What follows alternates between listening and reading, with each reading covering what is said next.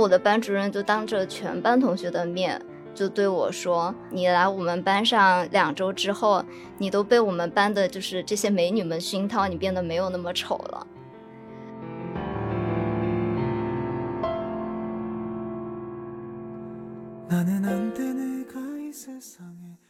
我当时就对老天祈祷说：“我不奢求我一定要变多漂亮，只要我脸上的痘痘消掉，我就完全满足了。”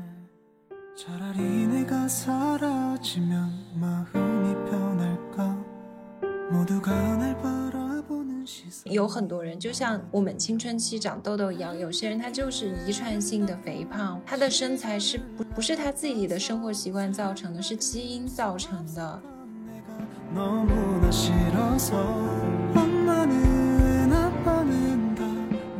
就我觉得承认自己、接受自己有这样的一个注意力的缺陷，然后想办法用自己的一个方式去克服它，就是我现在对这个方面的人生态度。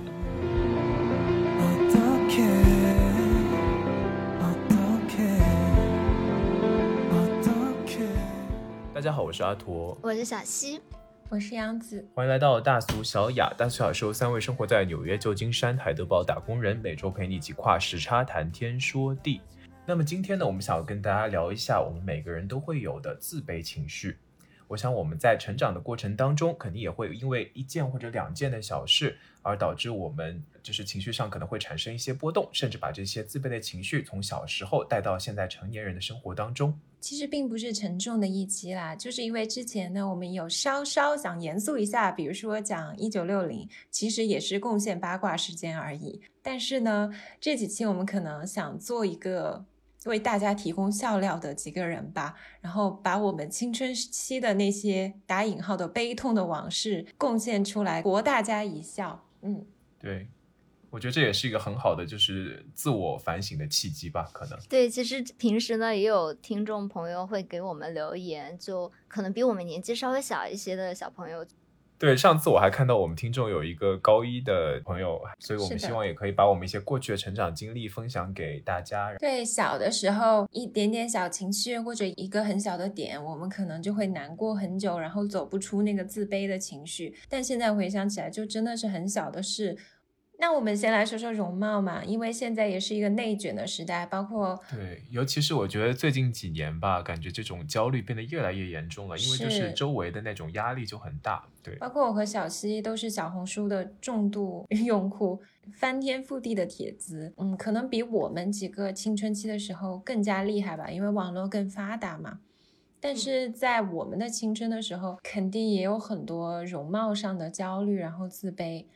以我个人来说啊，最大的一个烦恼，困扰了我很久。其实从小学毕业开始到我高三都有的一个问题，就是青春痘。嗯，小溪是没有长过青春痘，所以他不理解那种痛感。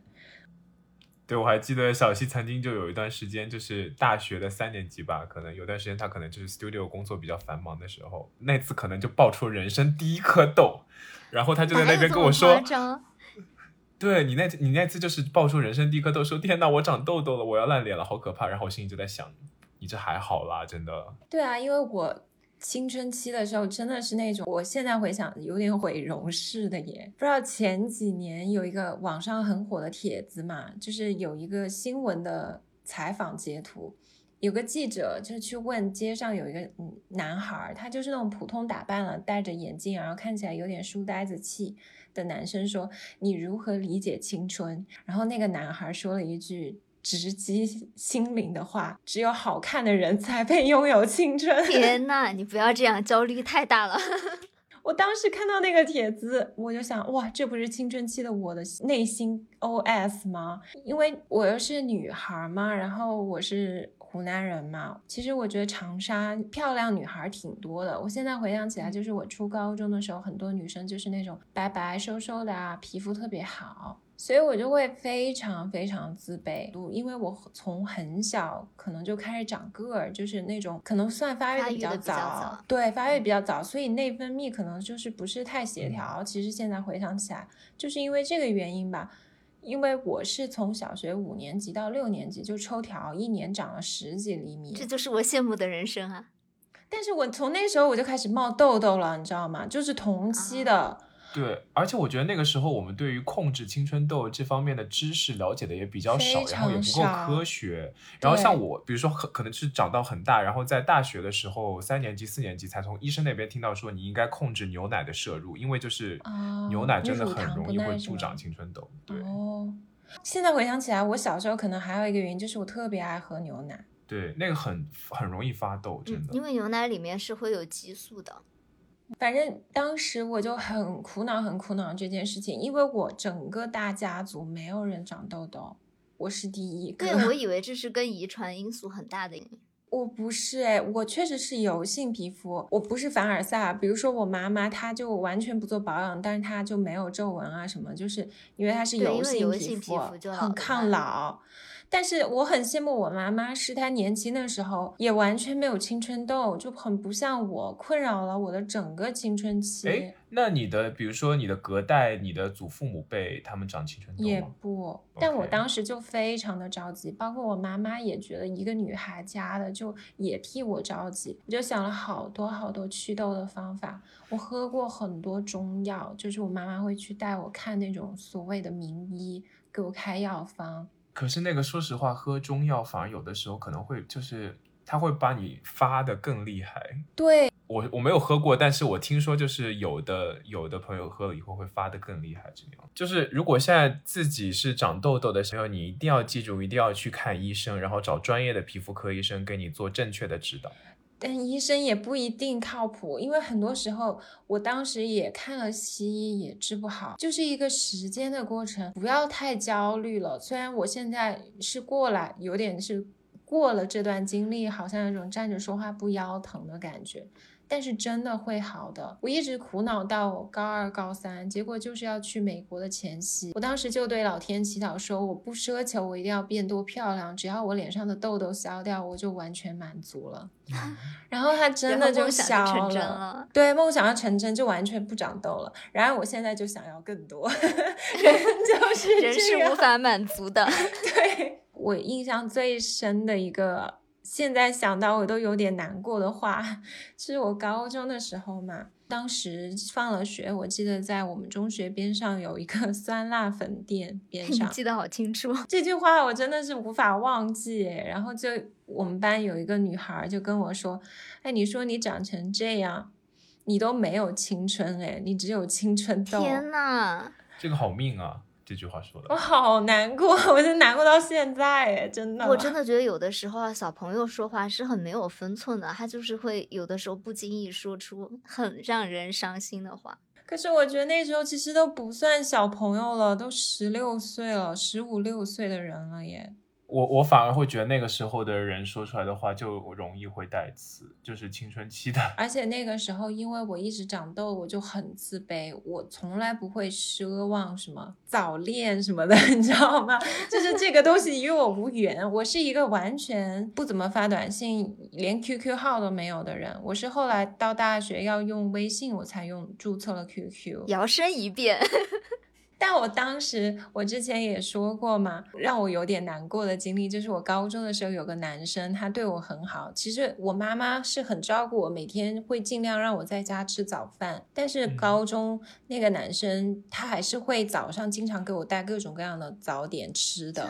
就是不。间断，就是持续了很长的时间，我就觉得他对我很好。可能我内心会有一点点，因为你想，我那时候就是满脸的痘痘，包括我等一下会说我另外的一个焦虑啊，就是所有的容貌上的自卑加在一起，我就会觉得，居然还有男生对我好，就很容易满足，你知道吗？嗯，当时我就会很感动，然后后来发现那个男生其实是个中央空调，就是他同时在啊、呃追我们班的我的另外一个女生朋友，然后他其实暗地里还跟我们班班花在一起了，但他没有公开，不是他时间有点多啊，高中大家不是都在，几乎每天给我带早点，这是一个很也是有点厉害，时间管理大师。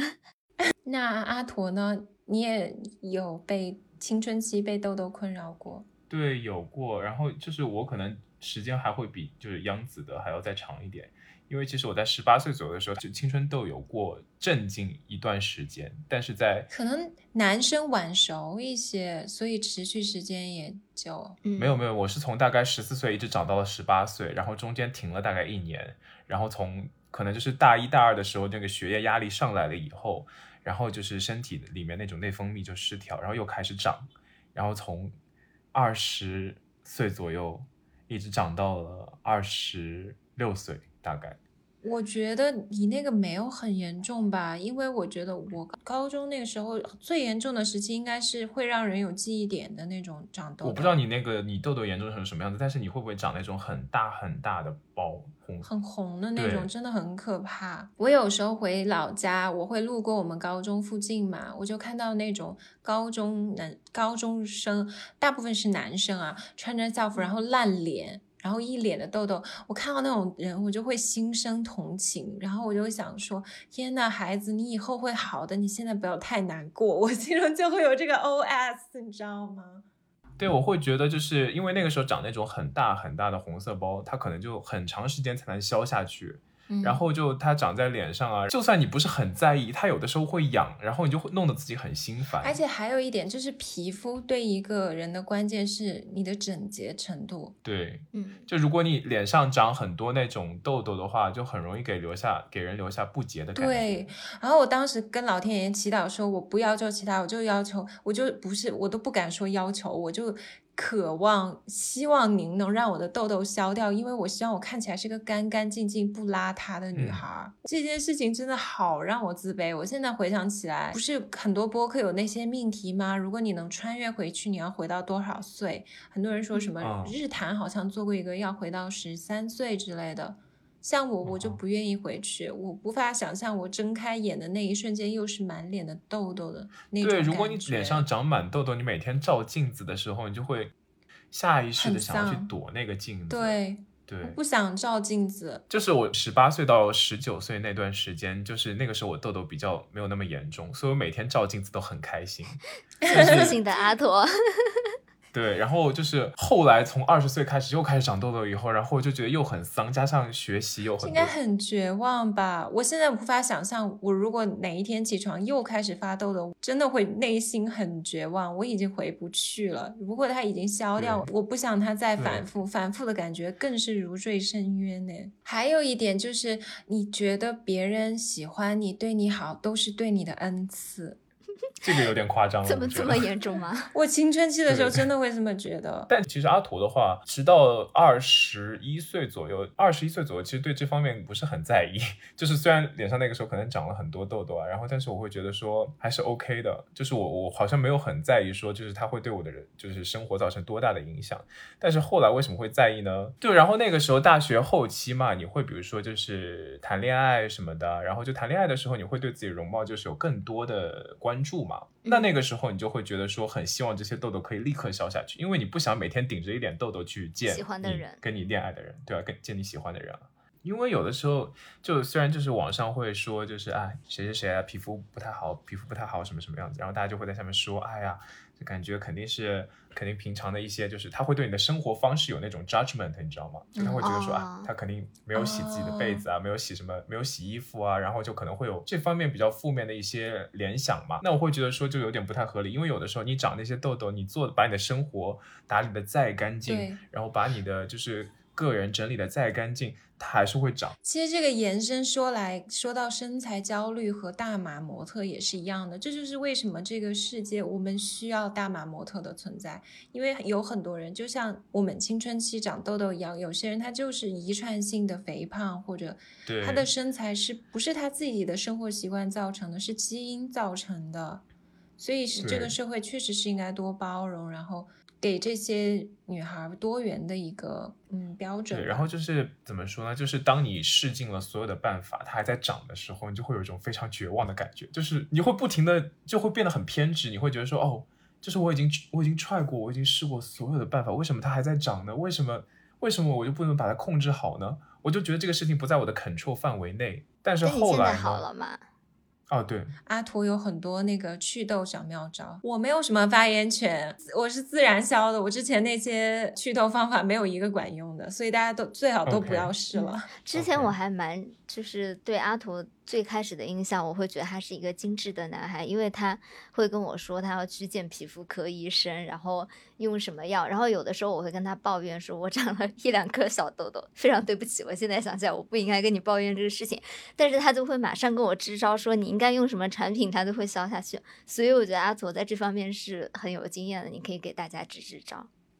对的，我还想再说一个，我前段时间因为也是小红书嘛，刮起的风就是那个早 C 晚 A，我当时就在我们群里说，然后阿驼就跟我推荐了平价又好用的产品，他就是一个小小的皮肤科专家吧，可能也是因为过去这段经历。对，后来为什么会从这段阴影当中走出来呢？因为我就觉得，首先就是我觉得首先要对自己。未来抱有信心，我觉得首先你要有一个明确的目标，说你要相信自己未来这些痘痘肯定是可以消下去的，一定要把心态给调整好，我觉得是非常重要的一点。哪怕这个过程可能要长达八到十可能很艰难，对，你就想说，Sorry，我泼冷水了。你就想说 What the，就可能再过五年，可能五年、十年才能好，没关系，那就慢慢来嘛。你就想说慢慢来，那最多五年、十年，你可能中间不谈恋爱也没有关系的。好悲伤，对对，不好意思。对，anyway，怎么说呢？我那段时间其实是有大概从大二、大大三开始吧，因为大三时候开始就是萌生了想要谈恋爱的念头嘛，然后就从大三开始有去陆陆续续的进行一些 大三吧，陆陆续续进行一些科学的治疗嘛。然后的话，去医生看医生，第一次的话，他主要是给我，他给我开的是 A 酸加上那个 benzoyl peroxide。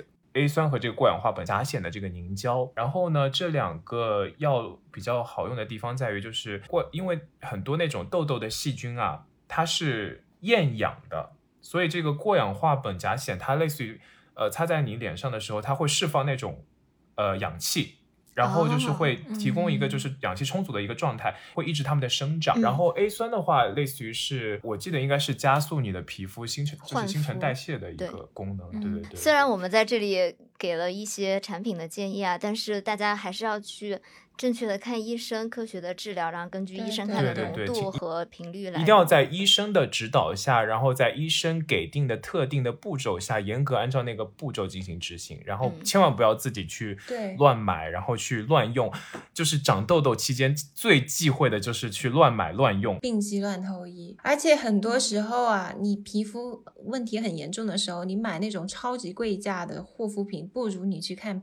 皮肤科医生买一个非常平价的药妆，因为长痘痘期间你的皮肤真的是非常非常非常敏感、非常脆弱的，所以一定要对它特别特别的温和。那虽然啊，我前面的半小时都闭麦了，我是没有长 青春痘的这个苦恼，但是呢，其实我从小也是有嗯非常强的容貌焦虑的。其实这个的起因啊，来自于我的爸爸妈妈。据说啊，我刚刚出生的时候，因为其实我。出生的时候是嗯斤数比较小的，但是我的耳朵就特别的大，而且呢我的耳朵是什么是斤数？哦，我只有五斤四两，就一般的小朋友有六斤六重量比较重量比较对我重量是比较小的，但是呢我耳朵可能在妈妈的子宫里面就卷起来了，所以它就不是舒展开的一个状态。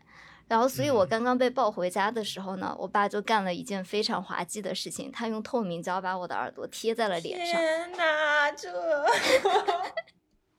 他用透明胶把你的耳朵贴在脸上，因为他想把我的耳朵贴直，因为我耳朵现在其实还是有一点卷的。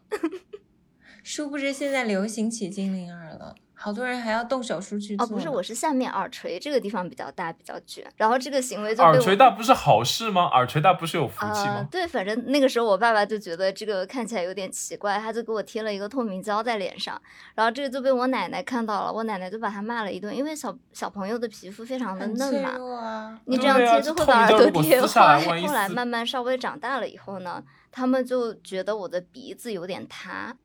用那个夹，因为我们家是一个大家庭嘛，就经常会家里面十几二十个人一起吃饭，然后我不知道为什么全家人都觉得我的鼻子很塌，所以周末的时候大家聚会嘛，就每个人进我们家门的第一件事情就是要捏我的鼻子，想把我的鼻子捏挺。哇，你这家人不对耶，这样子。就他们可能说到说到一个说到这里，我就想到一个很有趣的点，就是我们大学时期有一个朋友，他非常喜欢，就那个时候流行一个美容神器，好像是把你的鼻子给夹起来还是什么的，是啊，对，就是就这样捏它，哦就把它哦夹对对对，然后他那段时间经常在用，然后每次看到他，我就觉得你在干什么但我好？像觉得，可能小朋友骨头比较软嘛，有可能是真的有用的。在我们全家这么孜孜不倦的努力下面吧，好像我现在鼻梁确实稍微变挺了一些。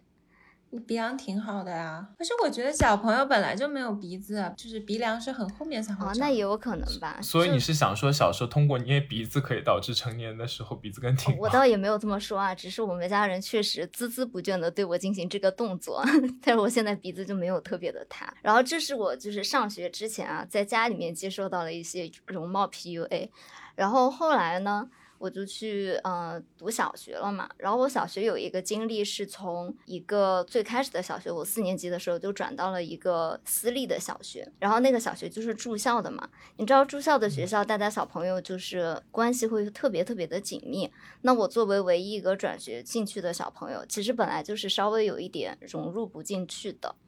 然后呢，好死不死，我的那个班主任，他不知道为什么，他就也总是喜欢 PUA 我。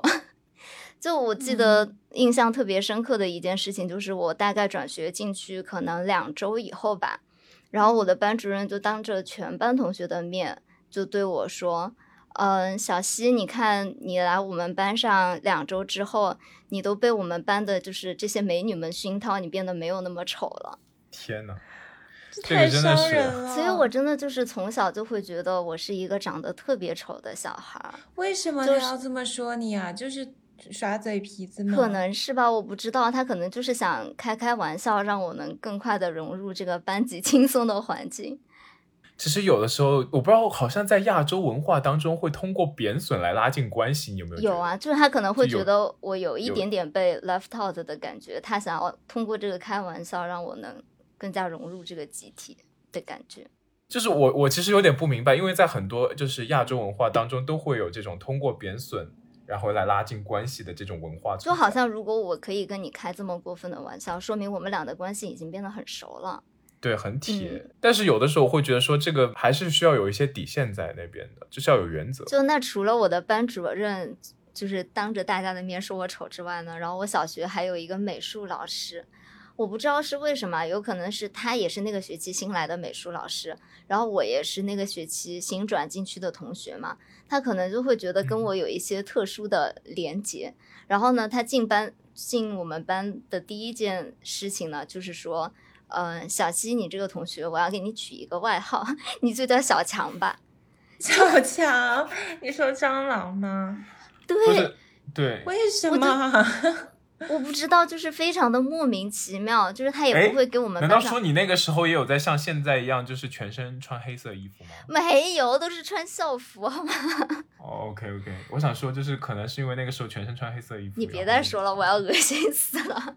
OK，很神秘的事情就是，我那个时候并不觉得这是一件冒犯，因为我那个时候打心底里觉得自己很丑，所以我就觉得好像这是我应得的。然后，所以那个时候全班的同学就都叫我小强，但是他们其实也不觉得这是一个，对，但他们也不会觉得这是一个，就是把跟蟑螂联系在一起。后来他们是觉得是一个友善的称呼，就大家都叫习惯了，就会这么一直叫我。然后，嗯但是我就真的一直心里面有一个认知，就是我是全班最最丑的小朋友，你那时候多大？就是小学五六年级的时候吧。嗯那其实已经懂事对，就是上大学之前我都会这么觉得。然后我还记得特别印象深刻，就有一次，嗯、你知道那个时候小女生也会喜欢讲别人坏话啊什么的嘛，就有一个女嗯生她走到我旁边就问我说。你觉得我们班 最丑的人是谁？我我现在回想起来，他当时应该是想跟我说别的女生的坏话，但是我就特别坦然的跟他说 是我，那他什么反应啊？他也没什么反应。那他应该很惊讶吧？他不可能本来是想说别人，但是你突然跟他说，没想到有这么实诚的人说了自己。不是，那你们班女生是长得有多好看？但其实确实是有一点，就是我们班有很多那种经常会去电视台表演的那种小主持人啊，或者小演员、啊。那可能是因为你们班的那个就是标准太高了，然后 有可能。不是这老师叫一个学生小强，大家都会跟风叫，哎，这真的很伤人。就而且那个美术老师是全班的同学最喜欢的一个老师，因为他那个时候刚刚大学毕业嘛，就是一个男生又长得很帅，就相当于是最受追捧的一个老师。对。哦，我觉得就是就是有的时候男生就会喜欢开这种插科打诨的玩笑啊，就是他可能想跟你拉近关系吧。这个容貌焦虑就一直持续到了我上大学吧，而且有可能是成都美女真的很多啊，所以就没有人夸赞过，从来没有人提过说你长得好看这件事情，都是渐渐到了大学以后，见到了不一样的世界，就零星的会听到几个人夸奖说你长得还不错。等这个世界到底是有多么不一样啊？所以你的意思是？倒也不是，就是有可能。大学大家都比较政治正确了，以后就会时不时的，而且美国人会很喜欢夸赞你嘛。对，美国人很爱。哎，我也会有这个感觉，我会觉得进了大学之后，就是不会像高中和初中那样没有头脑的说一些就是不着边际的话。对，而且就是大家打打招呼都会很热络的夸赞你说啊，你今天衣服好看，什么 You look gorgeous，就这样。对我最开始还会跟人家说哦不不不，就是你想要谦虚一下，你知道吧？因为我觉得我以为你要说不不不，我很丑。对，我会觉得我不值得这样夸赞，我会觉得很奇怪，为什么人家要这么说我？但是后来就是慢慢，可能因为央子每天给我洗脑吧，央子经常跟我说我长得很好看，本来就好看啊。哎，我现在很好奇，你们班上那些女孩子到底长得有多好看，以至于导致你会自卑？你们班水平到底是有多高，会导致你自卑？因为我觉得，就小溪一直都，你不要再。越描越黑，你能不能自然的说出赞美啊？小溪刚刚说的这个容貌焦虑的部分啊，另外一个其实对我来说比较困扰我的其实是身材焦虑。我先说，我小的时候，因为我是湖南人嘛，所以大家平均身高呢都嗯不是很高，像我们成都一样。我呢到现在成年了，我每次回家我都觉得。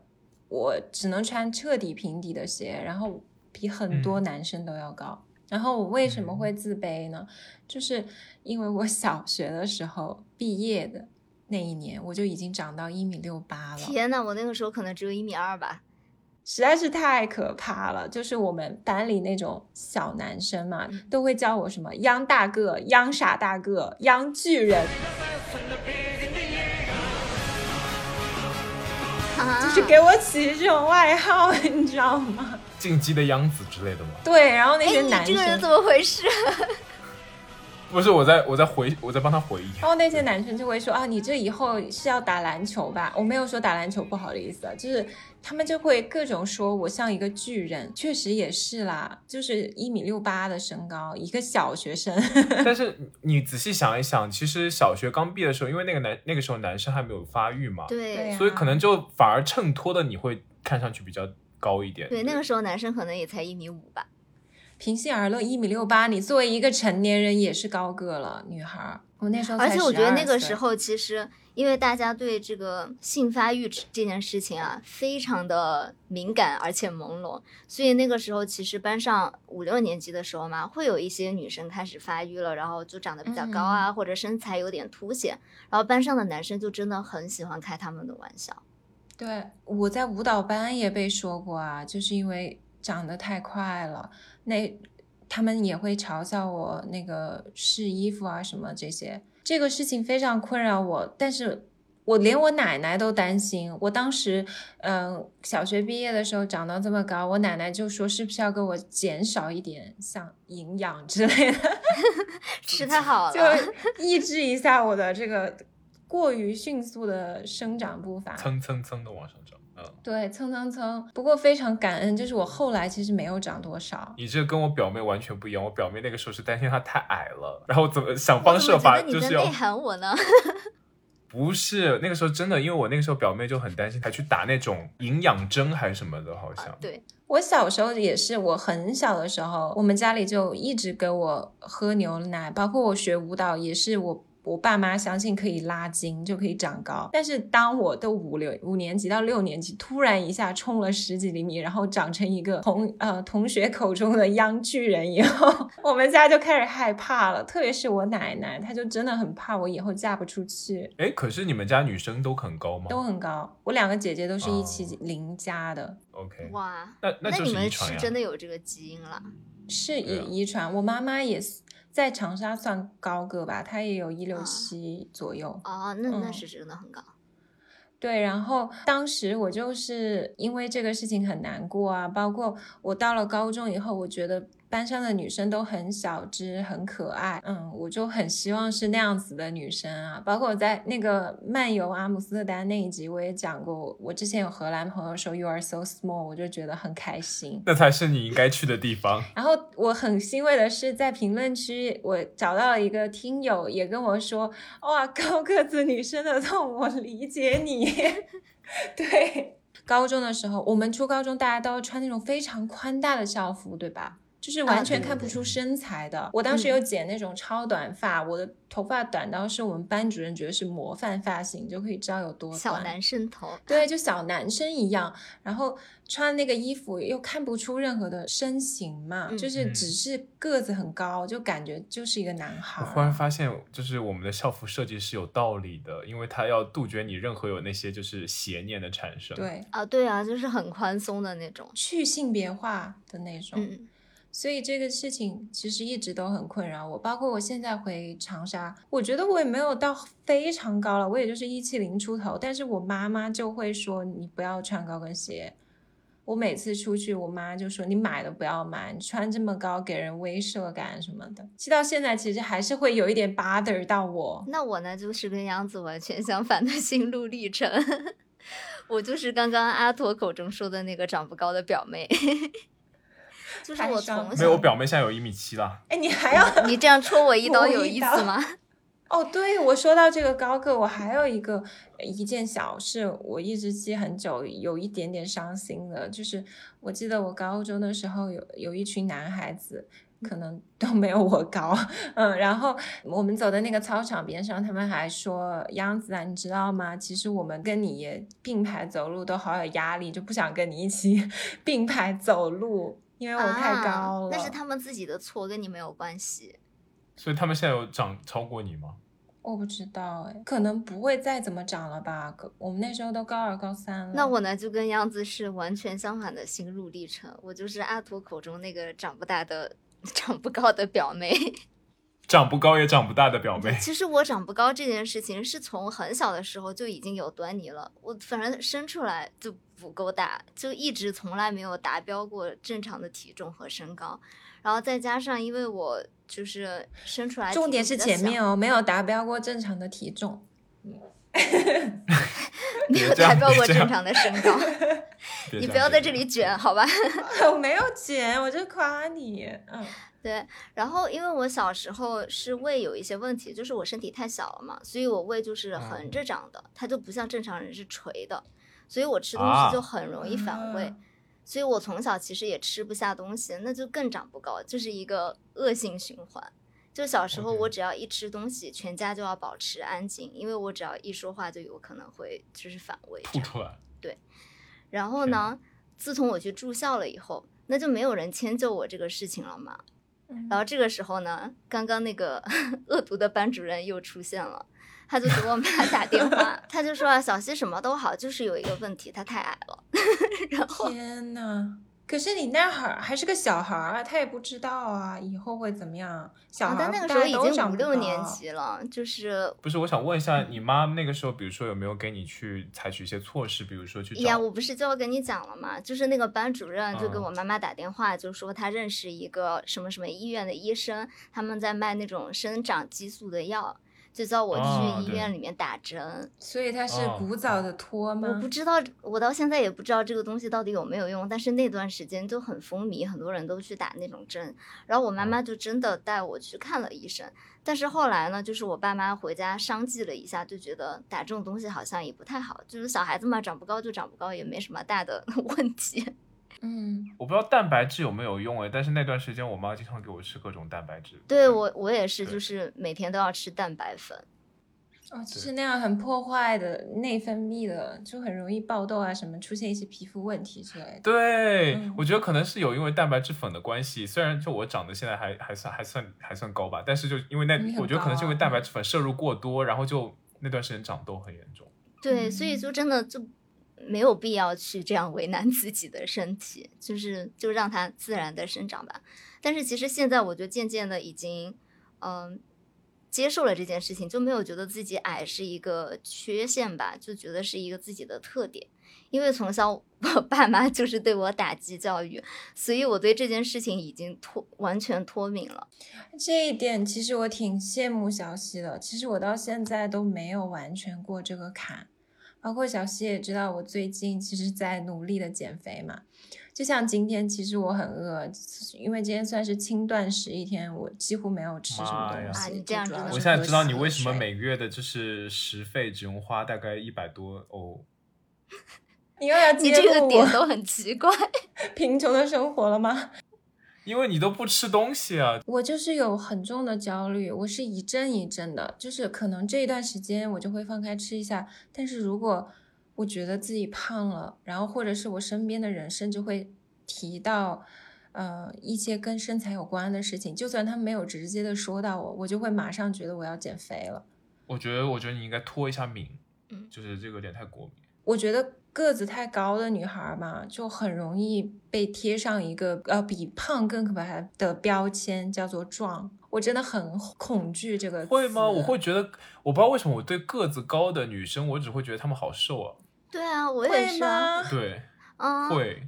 对，就是我如果想到身材高的话，我会觉得就是非常好超模衣服架子，我会是这样的 image，所以我就会非常羡慕超模，我非常喜欢可是我会觉得女生很难到壮的那个程度。哎，你要说嗯壮的话，不，因为你是一个很温厚的男生。比如说，我高中的时候有一个我们算当时的极草的一个男生，他就有一个非常有名的发言，他说：“女生无论身高多少，好女不过百。”这个真的比如说像我，我现在很，其实我纠结我的体重。平心而论，我体重其实还可以，以我这样的身高来说，对啊，你的身材真的很瘦了，我我感觉我每天都要跟杨子说，你真的一点儿也不胖。但是你知道吗？我当时就有去查那个，哎，我这真的是不好哎。其实我没有搞雌竞的意思啊，我就是纯粹自我焦虑而已。就是我会去找那种表，它有一个表格叫做 BM 女孩儿，你知道吗？啊，对对，它是不是有那种标准的有一个标准就是表，就是穿那个 BM 那个品牌，那个品牌衣服都很小很短嘛，然后他会跟你说多高身高的女孩要多重。我看了一下，我这个身高的女孩是也要过百了，对啊包括对啊，我有时候看到女明星啊，就是像关晓彤之类的，我真的觉得她很瘦了，可是底下还是会有人说她怎么这么高大，这么壮，所以我就会觉得，除非是我瘦到非常瘦，就是像我喜欢的模特那样，不然就总还是一个很壮壮的女孩。我觉得你的骨头都要有一百斤了。可是我现在觉得我这件事情还是有点走不出来，这一点我要跟小溪学习。不是，我觉得你就健康比较重要吧，还是不是，你需要你的爸爸妈妈每天在你身旁说壮就壮嘛，有什么关系？就我爸妈每天说矮就矮嘛，有什么关系？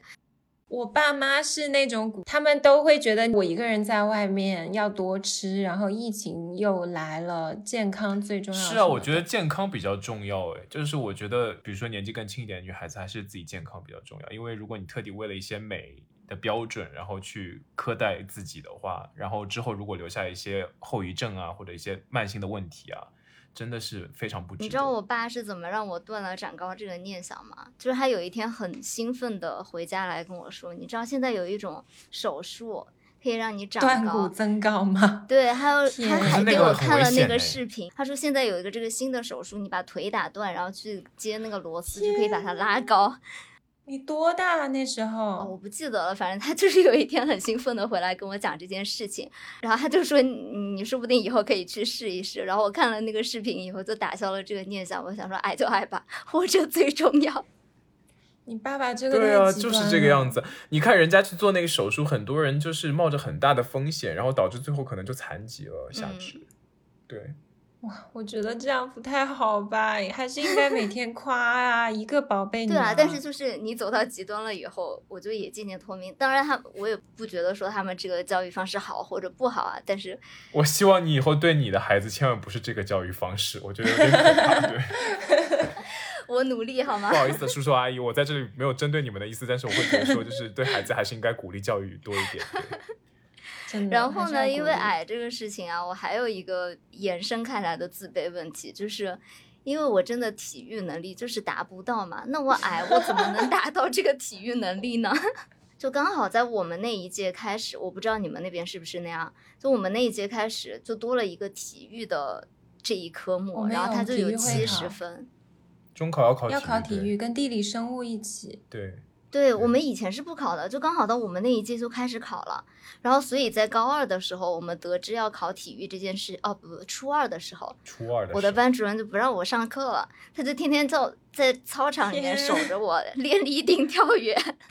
哦，因为我觉得他们可能有那种指标要完成，有 KPI，就是要保证全班有多少个小朋友必须得过这个中考的体育。倒也不是是因为你知道中考的体育是没有人不考满分的，大家肯定都会考满分，但是我离满分还是有很长的距离。那你也要过呀，说不定你立定 跳远跳的真的不是很好、啊。就是这个身高，我怎么能跳跟别人高个女孩一样的？他这个标准都很不合理啊！他应该按照身高来啊，他不应该就是大家都是一个标准。我的班主任就每天在操场里面守着我一个人跳远，就一直在那里跳，然后他还给我示范，他还给我讲要怎么发力，要怎么向前冲。我真的不就是你你班主任是什么？是是女生还是男生？是男是是一个男的，他是一个语文老师，我不知道他为什么要守着我跳远。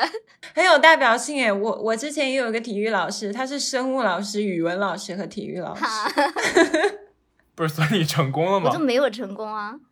你记得你的跳远成绩吗？可能一米五吧，满分是一米七。你说这个差距，我根本不可能啊！不是，所以你的中考，所以你的中考题最后没有拿满分。我后来就直升了，根本没考中考。哦，OK OK，凡尔赛了，凡尔赛。不是，就是很尴尬的一点，就是从一开始我就是一个要直升的人，我都不会考中考。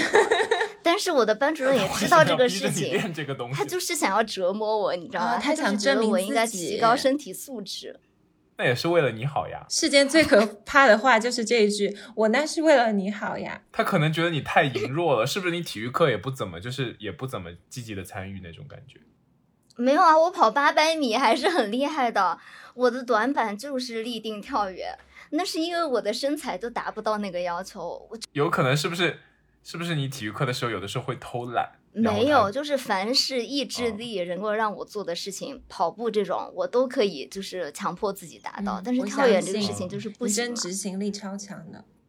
那小石刚刚说这个体育呢，其实我也有体育上的自卑，但我是反向的，就是因为什么呢？因为我从小到大就像一个男人，进击的样子。对我们俩可能如果初中就是大学之前我们应该中到的话，完全不可能做不了朋友哎，就是世界的两个极端啊。对，但是我也是大学以后我就留长发，然后就女性化了很多。我呢是一个体育成绩非常好，然后体育能力很发达的人，发达到呢我的同伙都是男同学。同伙，你这个用词，对，就是我们课间的时候啊，初中就会大家一起打篮球，我经常就跟男生一起打。然后当时，嗯、跟男生一起打到我们的班主任也是个男生，有时候也会加入我们一起打篮球。而且我打的还是中锋，因为我比班上的大部分男生都高。哇，这个还不是最极端的，另一个极端的点其实是我是我们学校足球队的。然后那个足球队呢，初中非正规的那种啊，只有我一个女生，是正宗的只有我一个女生，其他都是你的 position 是。什么？千万别是你的 position 是什么呢？我有时候其实会当守门员，哦，所以利用身高优势，然后就是守住大门，是吗？手长脚长，能覆盖的面积大，宛如一张蜘蛛网。那男生应该很喜欢你啊，那个时候就会跟你玩的很好啊。我现在重申一下，我在第一个 part 说到的我的样子，一个满脸青春痘的，然后在第二个 part 老师说的口中的模范短发，你觉得会有男生喜欢我吗？不是啊，他们可能会就是把你当哥们儿啊。对，你应该会有很多好朋友啊。是啊，啊。我我初高中他们都叫我，嗯，我现在央子嘛，我但他们就会换成鸽子，就是秧歌，秧你知道歌？对，秧歌。秧歌，有秧歌，对，那可是我觉得这也会啊，就比如说你慢慢就比如说你们两个就是一开始是好朋友，然后慢慢的忽然发现，哎，好像 花木兰嘛，包括那什么跳远啊、跳高，特别跳高，我是我们学校校运动会的纪录保持者。天呐，还有那个什么颠排球也是，我可以颠三百多下。这就是我最羡慕的女孩呀。我们俩真的应该综合一下，很好奇，如果你们有一天你们俩互换身体会怎么样？应该还开蛮好心死玩的了。。对呀、那除了这些外貌上面的焦虑啊，其实我还有一个比较特别的点，就是我其实对自己的声音非常非常的不自信。你这真凡尔赛了！我要重复一下我 们听友的留言，听小溪说话好像在吃糖哦。小溪的声音好好听。我要从小开始讲，我的家庭是一个非常热衷于去 KTV 的家庭。就我从可能从三四岁开始吧，对我就被我爸妈带去 KTV，每周末几乎都陪他们去唱歌，而且不止我爸妈，就还有我舅舅舅妈，呃，什么叔叔婶婶，就是一大家。然后我的爸爸妈妈就是那种麦霸级别的。就其实我们 全家人唱歌都唱得非常好，你知道，我妈是在 KTV 里面要唱《青藏高原》的人，哇，真的能唱上去吗？他肺活量好大对哎。他就是那种声音又很高又很大声，很有穿透力那种。但是呢，嗯因为我这个人他身材就比较小嘛，就不是他，就是我身材比较小。可能我从小就是有一点肺活量的问题，还是没有找到那个正确的发声方式。那我从小就不是特别会唱歌，你们用丹田发声，再用嗓子眼发声吗？对对对，然后呢，我爸爸妈妈就觉得很不解，因为他们俩唱歌都挺好听的，按理来说我唱歌也会好听。然后从小呢，他们爸妈对你的要求也太高了吧，连这方面也在管到，真的是。哎那他们每次就会全家人，我只要一开口，大家就会屏息凝神的听我唱歌，然后开始指导我。就渐渐看着，我就会觉得对这件事情负担非常的大，抗拒，我从来都没有听过小溪唱歌，要不你在这边献上一曲吧？还是不了不了。那反正我就有一点点这个影子，就觉得我唱歌还有声音这方面应该是没有天赋的一个人。后来又到了我小学转学的那个班主任，就是我们小学嘛，大家就会小朋友一一一人一个自然段站起来朗读课文，大家听了前面都知道，我们班上很多那种成都电视台的小主持人啊，然后那种嗯跳舞的女孩啊，这种特别多。每次轮到我念课文的时候，那个班主任就会说：“你大声点，你怎么读书都不行。”然后就是说，就说我朗读很有问题。然后你知道，你那个时候是一个小朋友，然后你站在那里，前面的人都朗读的很好。每次到我要站起来，嗯我都会变得非常的紧张，然后我就觉得我不知道怎么面对这件事情，而且每次我朗读完了以后都收不到任何的正向反馈。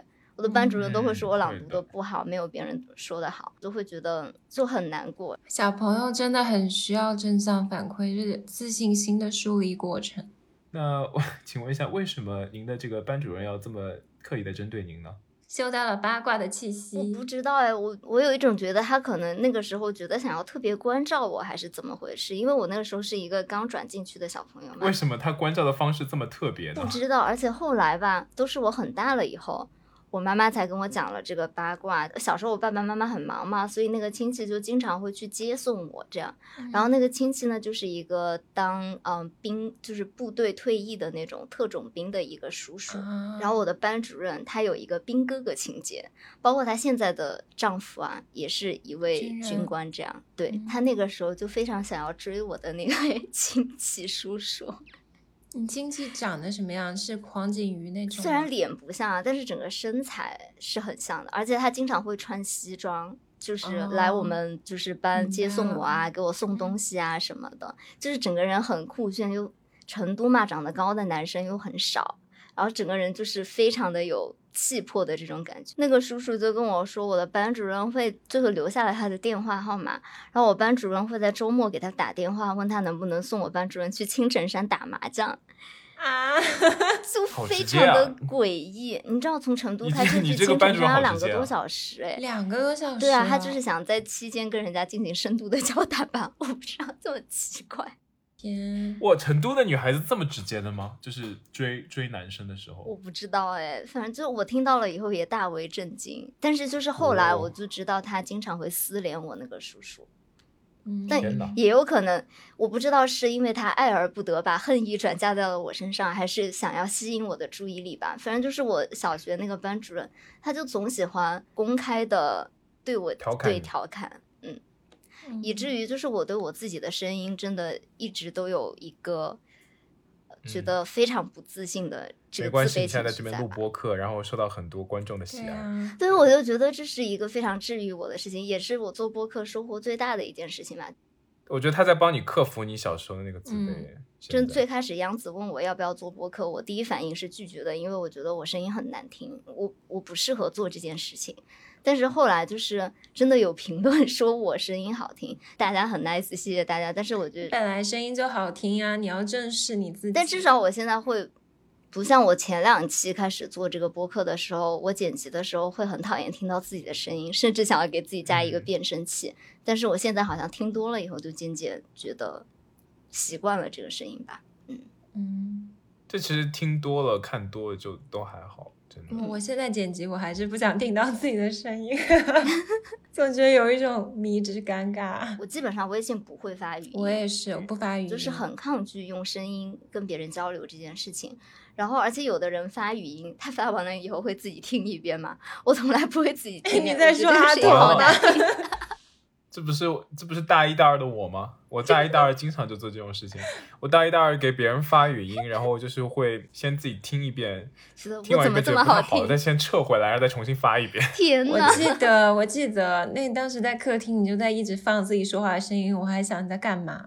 那我们说了这么多自卑的点，阿驼，你有没有什么想跟我们分享一下呢？有的有的，就是其实刚到美国的时候，很多课业上的压力嘛。然后因为我们都是国际学生，我是从国内的高中，然后从呃通过考 SAT，然后去美国念书的。那比如说有的一些比我们早一点去美国，可能一些美高的学生啊，或者说一些就是本地的学生啊，跟他们相比的话，英语上面语言能力就会差很多，然后导致上在一些课上，比如说。你想要去表达一些自己的观点的时候，你就会觉得说有点担心，就是自己的语言能力可能不够那么标准，然后导致自己一些观点没有就是很清楚的表达出来，嗯然后再看到别人能够非常顺畅的去表达自己观点，很顺畅去举手的时候，就会非常的羡慕他们，嗯然后会有一点点小自卑那个时候。而且其实我觉得我们就是初中、高中的时候，老师不太会鼓励你起来探讨问题，最多就是去黑板上回答问题或者写答案对，我觉得可能这也是一个呃，就是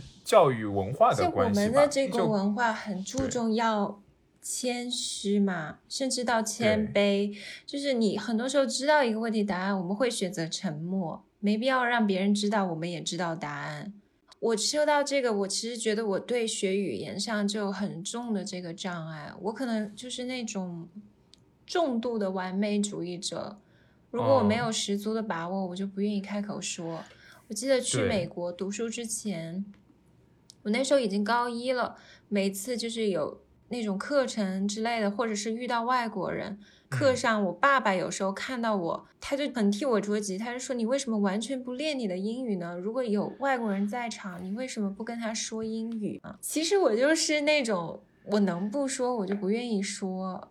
包括我现在德语就是你是希望自己在一个准备好的，对我希望我所有的情况都满足，条件都满足的，自己非常有掌控力的情况下，然后再把嗯自己的观点对讲出来。其实不仅是语言，哎，我觉得我做任何事情都有这种情绪，就包括我们嗯。做这个播客，其嗯。实我们到现在为止也没有。就是大张旗鼓的在朋友圈或者让我们认识的人知道我们在干这件事情，因为好像我们三个都有一个小小的默契，就是说想要这件事情我们真的自己能够认可了以后，再让别人知道，或者就是让别人就是一不小心的知道，就是我自己没有办法去为自己宣传这件事情。我但是我会非常享受，就是一不小心让别人知道这个过程，我不知道为什么。你这个人真的，但是我会觉得说，其实我们还是应该厚脸皮一点，就有的时候真的要厚脸皮一点。像那种就要表达你观点的时刻，你可能就是一开始讲的的确不是很好嘛，但是你要有那个心理预期，你一开始就想着自己可能讲的不是很好，但是你会 improve，对吧？你可能经历了多种这样的场合以后，你自己会慢慢成长起来。对，还有一个点的话，我觉得就是我不知道大家对这个 ADHD 这个词是不是熟悉？是什么意思啊？学名是叫注意力缺陷多动障碍。啊，嗯，就是你啊。复议。我以前会觉得上课的时候啊，他那个老师讲的内容，我不能很好的去 follow，我必须花很大的力气就上课的时候嘛。对你好像录播课的时候也很难集中精力。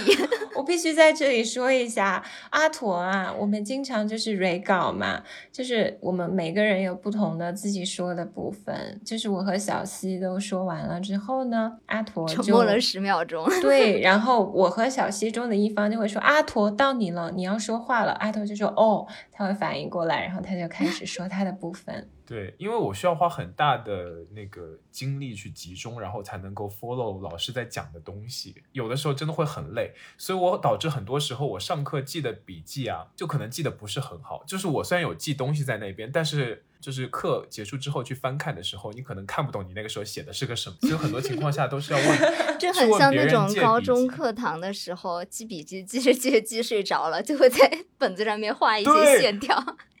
啊，你有过这种经历吗？你也有过这种经历、哦？啊，那我是因为太困了，就一不小心睡着了，不是说我有注意力问题。我真的很容易在那个有的时候课比较冗长的时候，或者是那个老师讲的真的非常无聊的时候，我可能就记着记着啊就睡过去了。对对对，因为真的那你可以做然后 multitasking 吗？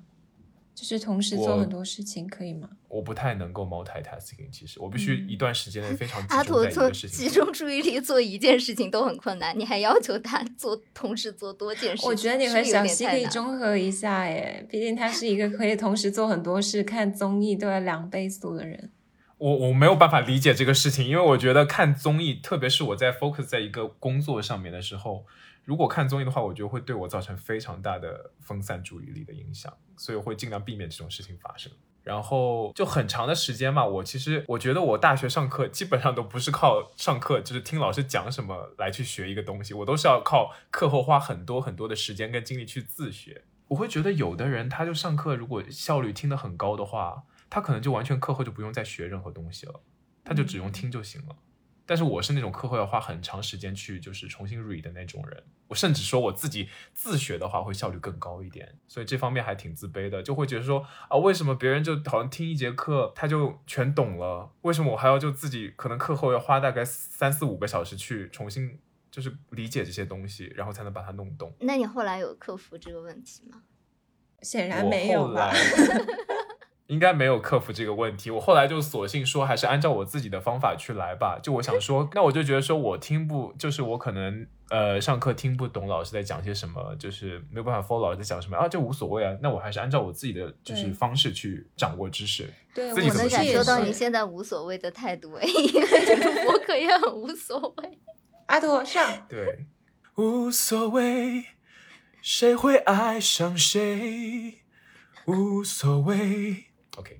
对，Anyway，我觉得我现在特别像《武林外传》里面有一个情节，每次吕秀才说放郭芙蓉，可能就会排山倒海。对嘛，反正我就想说，就是呃，承就我觉得承认自己、接受自己有这样的一个注意力的缺陷，然后想办法用自己的一个方式去克服它，就是我现在对这个方面的人生态度。但我觉得也也是一件有趣的事情啊！你现在就是一个很跳脱的人啊，这就是你的特色嘛。对你如果一直都很 focus，像我们一样的话，你就不会有这么可爱的个性了。阿驼说一时不知道是表扬还是批评。不是我，我是这样子的，ADHD 的话。就是如果你想要集中一件事情还是可以的，但是你要规避很多，排除很多障碍。因为我们是开着视频在录播课嘛，我有的时候会从阿驼的眼神当中读到他好像在想别的事情的这个信号。对，而且他的 tempo 很奇怪，就是我们已经在说下一个话题，然后他就一直在上一个话题绕着绕绕不出去。反正他是一个很独特的人，我的人生中只认识一个你这样的人。对啦，反正就除了这两点以外呢，呃，就因为我之前有在 Business business 呃 school，就是我们学校呃呃本科生的 business school 念书嘛，然后就会要参加很多那种。Case competition 案例分析的竞赛，大二的时候呢，就会有很多同辈的朋友，然后就觉得他们好像就显得很专业，因为可能他们从大一的时候就有刻意的在接受那方面的训练，比如说在大一的时候就想说我要去咨询公司啊什么什么，然后他就会接受那种分析的那种逻辑框架的训练，然后他们做出来，而且就是一套话术了，你背背下来那套话术，你都可以对答如流。对他们做出来 PPT 也非常的专业，然后就做 presentation 的时候也都非常的自信。其实我当时学传播学，我们有一节课叫做 public speaking，就那种演讲课，专门会训练你怎么样做报告，怎么样做演讲，就有点那种魔鬼式训练，你要专门做那种 no card，然后我也上过这个课。这这类型的 business communication 的课嘛，我觉得其实这种课对于我们非母语的学生来说，真的是一件很大的挑战，必要的。对对，而且是很必要的。嗯，就我那个时候会觉得我这方面能力欠缺一点，就比如说呃，做完 case 以后，他一般都会有个 Q&A 的环节，然后那个时候，比如说评审他会给你丢出一些就是意想不到的，哦，这个真的很难，这不就是我的日常吗？对，然后他们就会这种事情做 presentation，对，就会给你丢丢出一些意想不到的问题。然后就是我刚刚说那些厉害的人的话，他们就就算丢出意想不到的问题，他们也可以给你 bullshit 的一套 一套理论，把它给圆回来。嗯，所以我就觉得非常厉害。我就觉得那个时候自己在这方面能力非常欠缺，然后就非常羡慕他们有这方面的能力。就现在我也会觉得，有的时候我去跟我老板一起开会嘛。就背稿的 presentation 我是 OK 的，我可以去做，但是到那种 Q&A 的环节，我就真的完全反应不过来。但是有的时候我听我老板回答问题，我听他说话的这一套话术吧，就是我都能知道他在啥也不知道，他在张口乱说。但是 就真的会有人吃这一套，哎。大多数时候，如果你做了充足的准备，你还是可以回答上来一些。但是如果你真的想不出任何东西的时候，你可以说：“哦，this is a really interesting point. Let me do some research. I will get back to you。”你很懂啊，你 get 精髓啊。你知道美国人他们那种美国的 business student，他们就非常的 aggressive，然后他们会一直丢自己的想法出来，不给你插话的时间。那是我最抓狂的时候。就有一次，我们小组里面就很多那种非常强势的人在。我很想讲东西，但是被他们一直插，一直插，一直插，然后就导致我讲不出来。然后就是我有很强的表达欲，但是我表达不出来，然后就觉得非常的沮丧。对，然后那个时候有那个时候我记得有一个非常 nice 的 Asian girl 在旁边，他就说：“Hey, let let let him speak。”然后我就觉得说：“哦，好可爱啊。”你真的太 sweet 了，就那帮就是非常 aggressive 男生就还在那边讲讲讲讲讲讲，然后我就很抓狂。可是我能想象这个场景的话，我也会觉得有点尴尬。就比如说旁边的。一个女生为你挺身而出，说啊，我们让阿驼来说说他的想法。然后阿驼这个时候只要一开口，全场的焦点就在你身上，就会想说，看你倒能说出什么想法。对，那个时候会有一种无形的压力，就想说你一定要讲出很厉害的话才行，不然的话就会有点辜负那个女生帮助你，或者说是呃，就让那些男生觉得说啊，有点小瞧你那种感觉。对对。哎，所以这方面还是给我压力挺大的。不过后来慢慢的就是通过自己的努力和调整，然后年纪慢慢长了之后啊，就反正这些东西看得多了，这种场景见多了之后，也就慢慢的 OK 了。所以还是一个，就我觉得时间跟精力可以帮助你，就是完成克服这些 complex 的一个成长过程吧。对。那好，那今天我们跟大家分享了很多我们在呃从小时候成长到成年人过程当中的一些让自己非常自卑的一些情绪和经历啊，呃，但是我觉得总体来说，我们三个人还是克服了这些，而且其实是平顺的了，这些回想起来都是小事啊。嗯，那大家我们都有越变越好看，越变。能力也不说很强了，就有提高吧，这样子，嗯，对对。就算有一些不能克服的点，我现在也会觉得，就是坦诚的接受它吧。他们是让我变得更加特殊的点，就有可能像阿驼一样，他就会成为我们认识的朋友里面最跳脱的那个人，就不可替代性就会加强啊。这是一个好的事情，不是在表扬我，但是姑且我把他认成是在表扬我。就至少你有一个很让人记住的点啊。对，我觉得就是能够接受自己是最重要的，在接受你自己的前提下，你才能够实现更上一层的成长。今天的节目就到这里了，我是阿驼，我是小西，我是杨子，我们是大苏小雅，下周再和大家见面了，拜拜，拜拜。